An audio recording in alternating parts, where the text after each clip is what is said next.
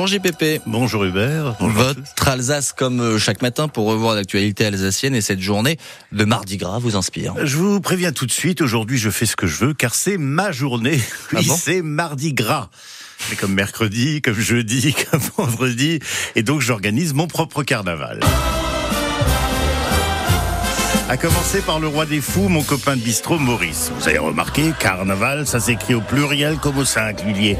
C'est normal, il y en a tellement en Alsace, d'accord, mais aussi tout autour avec l'Allemagne et la Suisse. Sinon, on s'en sortirait pas s'il y avait en plus des carnavaux.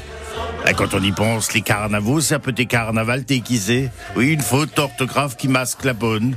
Alors ma voisine, mademoiselle Pimpele, vieille fille, est au taquet. Yo, écoutez, ça fait presque un mois que je regarde la télévision allemande. Toutes les fausses Nord, von Trevel, les Schnitzelbank. Oh, j'ai presque un orgasme que j'entends tata, tata, tata. Yo, je fais tous les jours le Schmutziger Donnerstag, le Rußfreitag, le Schmalz-Samstag, le Rosenmontag. Et après, bah après, je vais me coucher. On, on dirait que vous êtes déguisé en infirmier, mais il est lent votre char. Mais on est infirmier. On fait une opération escargot, mais on est tombé dans votre cortège de carnaval. Opération escargot à 10h ce matin, on le rappelle. Tiens, j'ai l'impression qu'on vous connaît vous ici. Oui, reconnu.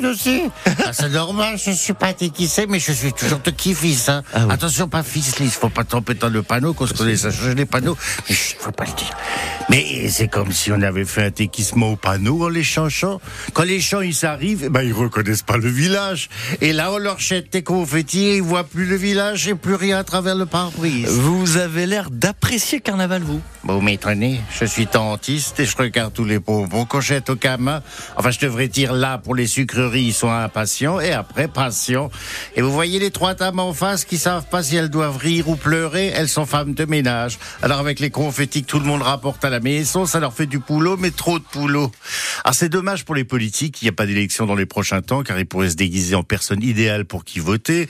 Mais demain, c'est la Saint-Valentin, on pourra donc se mettre le costume de l'amoureux parfait, et on pourra même tirer un peu la tradition jusqu'au 8 mars, où il y a le, le, le tome Auve à Mulhouse, journée pour le droit des femmes, et se transformer en féministe convaincu.